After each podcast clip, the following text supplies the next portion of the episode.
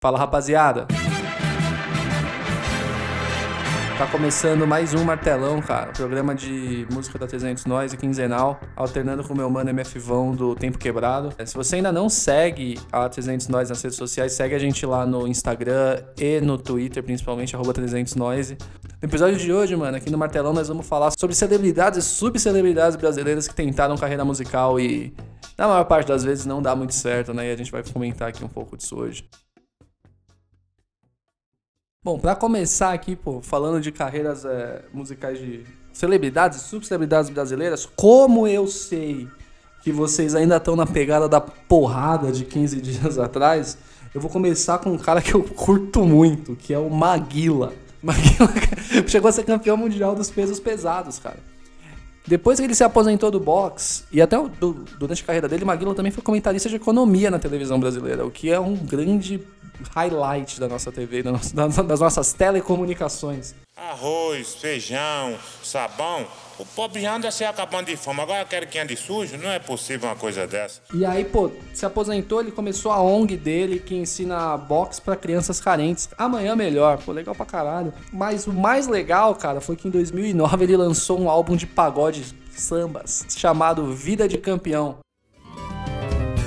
Dei um soco na preguiça Pra moleiro não baixei a guarda Nocauteei a tristeza Encarei a minha estrada Outra pessoa que tava na televisão, tá na televisão ainda até hoje, que teve uma carreira musical, tentou uma carreira musical, foi a Ana Maria Braga. Em 2003, cara, ela lançou o álbum intitulado Sou Eu. Esse álbum, cara, também, assim, também não fez sucesso nenhum mesmo com, com diversas participações de grandes artistas brasileiros, cara, como Fábio Júnior, Zé de Camargo e Luciano, Leonardo, Xande e assim, o mais legal de todos, né, cara, que foi o Louro José.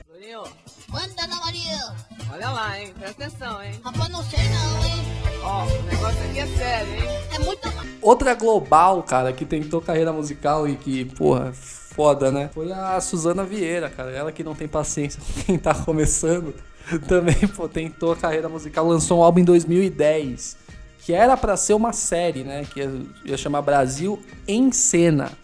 Que ia colocar vários atores e atrizes pra fazer álbuns cantando. Só que o da Suzana Vieira deu tão certo que acabou sendo único. E ela, inclusive, é, protagonizou uma, uma apresentação bizarraça no Faustão em que ela, sabendo que o Faustão é um grande apreciador de música italiana, resolveu mandar brindar, brindar-nos com sua versão de Per Amore. Muito bom, cara. Cadê a letra, gente? Ela dá uma desafinada monstro ainda, né? é foda. Barato é louco. Outro, outro grande apresentador brasileiro que tentou a carreira musical, lançando até alguns álbuns, cara, ao contrário da grande maioria das pessoas aqui, é o Gilberto Barros lançou mais de um álbum. Ele estreou em 88, cara, lançando o álbum Faz um Carinho em Mim, que é uma das capas mais bad vibe da música brasileira. Você tá ligado de qual eu tô falando, né? Você que não sabe, cara, joga no Google aí e entende o porquê. Porque eu não vou falar mais nada não dessa capa. Ele virou meme, né, com, a, com ele cantando Acorrentado em Você recentemente, mas eu não quero falar de Acorrentado em Você. Eu quero falar do que foi o grande momento da carreira do Gilberto Barros, cara quando Gilberto Barros foi gangsta, meu irmão.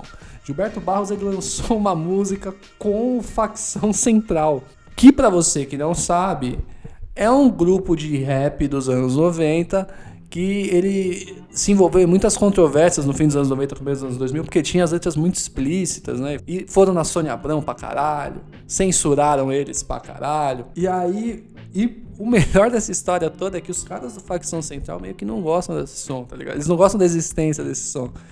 Eles meio que foram convencidos por um empresário a gravar uns versinhos um pouco menos explícito e violento, um pouco mais good vibes, porque a intenção deles era vender para algum grupo de pagode. Aí algum, algum pagodeiro e tal, né? Fazer a música com eles. O que aconteceu, porém, foi que esse empresário ele não vendeu para um grupo de pagode ele vendeu pro Gilberto Barros. E é, esse, é isso que explica esse feat maravilhoso na música Um Mundo Melhor, de facção central com participação de Gilberto Barros. Não me conformo com as crianças das ruas, com meninas transformadas em prostitutas Com as drogas invadindo os nossos lares, com desempregados nos bares. Delegacias lotadas, preso morto. Um cara também que a gente tem que falar, que a gente não poderia deixar de falar aqui, é o cara que, na minha visão, é o grande polímata da nossa, do nosso Brasilzão, cara. É sim, cara, é o grande polímata. Pra você que não sabe o que é, que é polímata, é o cara que faz um monte de coisa e que teoricamente é bom em um monte de coisa. Mas aí, né, cara, bom e ruim é... vai depender do seu ponto de vista. Então, eu acho o Alexandre Frota, atual deputado federal, um grande, o nosso grande polímata. Pô, o cara já foi o Robin na Praça é Nossa, já foi galã de novela da Globo, produtor, jogador de futebol americano, ator pornô, posou na G Magazine, mais que ele fez? Foi na Casa dos Artistas, é, virou uma subcelebridade aí conservadora um tempo atrás e agora é um deputado federal contra o Bolsonaro. Olha só que, que vida maluca. Eu não vou julgar nada, eu não vou falar é, se eu acho bom, se eu acho ruim, qualquer uma dessas coisas que eu citei. Eu vou me limitar a, a citar o próprio Alexandre Frota, que ele fez um tweet muito interessante que eu acho que. é, não, ele tweetou um negócio muito profundo que eu acho que, assim, né? Respeitar. Aspas.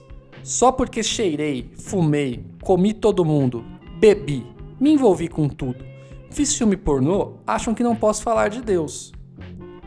Estou vivo por causa dele. Então assim, é isso, cara. Em 30 de julho, cara, de 2010, o Alexandre Frota oficializou a formação de seu grupo musical Funk Sex. Uma hora ele era meio que DJ, outra hora ele era meio que produtor, na outra ele cantava também quando ia no Gugu. Enfim, né, cara? Polímata, como eu disse, polímata, cara. Que tentou emplacar aí o grande sucesso, estilo Pitbull. E o que eu acho mais legal, cara, do, do Alexandre Frota com o grupo Funk Sex é que ele fundou o grupo em julho, final de julho, né? Oficializou. Fez umas participações na TV, fez alguns shows. E aí, em 3 de outubro de 2010, menos de 3 meses depois, ele vendeu sua participação no grupo, cara. Pela bagatela de 200 mil reais. Outra empreitada que a gente quer falar aqui, e de um outro ator glo- ex-global também, cara, é do Sérgio Rondjakov, cara. Que Pra você que não sabe, é o cabeção da Malhação. Que pra você que não sabe, é um cara que é eterno na cidade de Brasília e que vai derrubar todos os submarinos do Rio de Janeiro. Quebrar tudo na festinha? Não, quebrar tudo não, com o maior respeito. E aí, pô, é difícil. tem- a gente tem pouca informação, cara, sobre o que, que a dupla Cabeção e Dino Bauer fez, além de, tipo, três músicas. O que eu, o que eu achei de mais legal foi num site, num site chamado orfeuproduções.com.br, que aparentemente oferecia shows da dupla. E, e- e aparentemente a dupla fez altos shows fora do Brasil, cara em San Diego e Nova York e Massachusetts. E depois voltaram pro Brasil com todo o gás. E aí, uma informação que eu acho muito legal também é que no show eles cantam músicas diver- de diversificados artistas, como O Rapa, Tim Maia, Charlie Brown Jr., Ivete Sangalo. Clássicos do funk, como MC Marcinho, MC Sapão, MC Coringa, Cidinho Doca e Claudinho e Bochecha. Foda. E aí, numa dessas aí, aparentemente, o nosso cabeção, quando tava com o braço quebrado, foi pra São Paulo e se apaixonou por uma paulista. E virou esse som aqui, ó. Com 8 mil visualizações no YouTube. Fala aí, cabeção, já voltou de sampa? Dino Boia, voltei, cara, gamado na Paulista. Ei, Tino Boia! Aí, cabeção! O outro é, apresentador de TV é, completamente megalomaníaco e, e humildaço que tentou uma carreira musical foi o Roberto Justus. No ano de 2008, ele lançou o álbum Só Entre Nós, que apesar do nome em português, tem só músicas em inglês. Um ano depois, final de 2009, ele lançou um especial no SBT, chamado Histórias em Canções, que foi a primeira vez que Roberto Justus soltou o gogó na TV brasileira. E ele fez afirmações muito interessantes sobre esse grande evento. Ele afirmou que ganhou o especial de fim de ano de presente. Estava satisfeito com seu desempenho, que segundo ele, abre aspas, era de altíssimo nível. Tem que ser muito megalomaníaco, doente, cara. Ele cantou. E, porra, ele fez uma. uma e teve participações especiais muito interessantes, como o do Agnaldo Raiol, cantando My Way com ele, e participação do Roupa Nova também. Coisa maravilhosa. Ele também, a gente fala às vezes que o cara não é humilde, ele é humilde.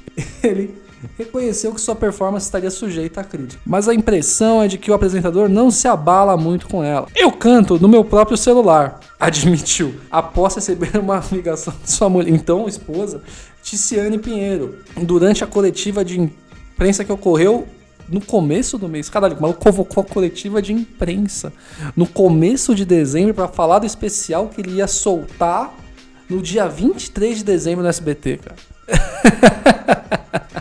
E eu só achei essa porra nesse olhardireto.com.br, que eu não conheço. E eu acho que só o cara do Olhar Direto deve ter ido, porque não saiu em lugar nenhum mais sobre essa porra. Aí aqui, seguindo aqui a notícia, apesar de o roteiro do seu programa ser parecido com o de outro especial, o do cantor Roberto Carlos, que a Globo exibe nesta sexta-feira, Justus nega qualquer intenção de ser uma alternativa ao rei. Aí citando aqui Roberto Justus, não tem nada a ver competir com Roberto Carlos. Obrigado, Justus. Roberto Carlos agradece. Caralho, mano, isso é muito bom.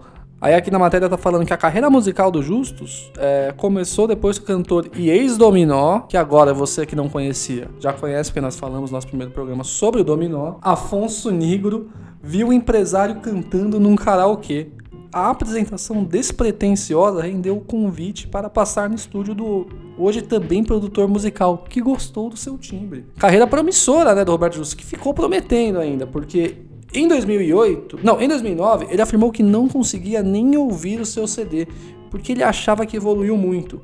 E que no outro ano, se isso foi em 2009, que ia ser 2010, ele estaria preparando um álbum que teria só músicas em português.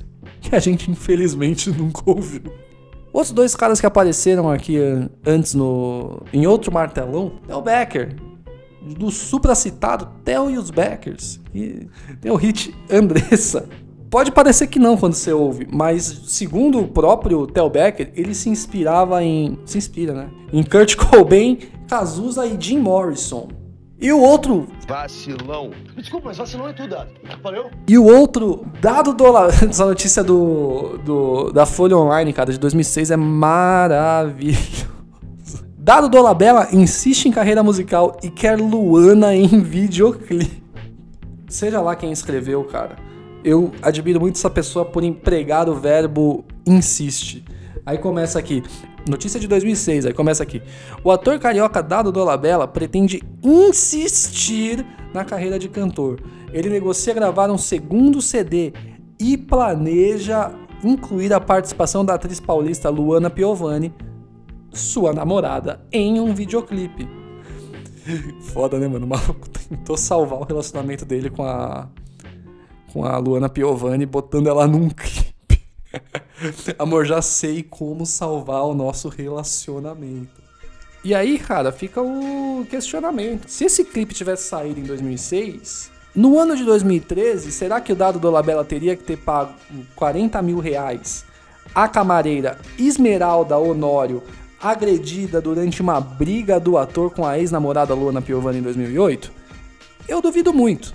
Um cara que é famoso de verdade e que a gente não falou aqui, porque assim, ah, o pessoal às vezes é famoso, às vezes subcelebridade, às vezes é só famoso dentro do Brasil, mas um cara assim que é celebridade mesmo no mundo, que de vez em quando também se aventura no mundo da música, é o Ronaldinho Gaúcho, cara. Ele que se envolveu na polêmica aí, né, no Paraguai, que ele tentou entrar com um passaporte falso paraguaio, num país que você não precisa nem de passaporte para entrar, mas assim, estamos tentando entender ainda o que aconteceu.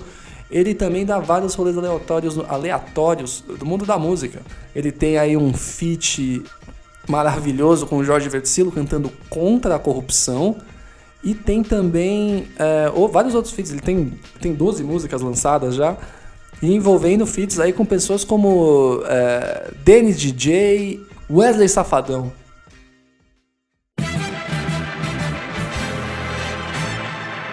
Fala rapaziada, MF vão na área. É, por conta do coronavírus a gente teve alguns imprevistos aí, tanto que o Davi não conseguiu gravar o finalzinho desse episódio. Passando aqui só para agradecer vocês por terem ouvido até aqui, como sempre.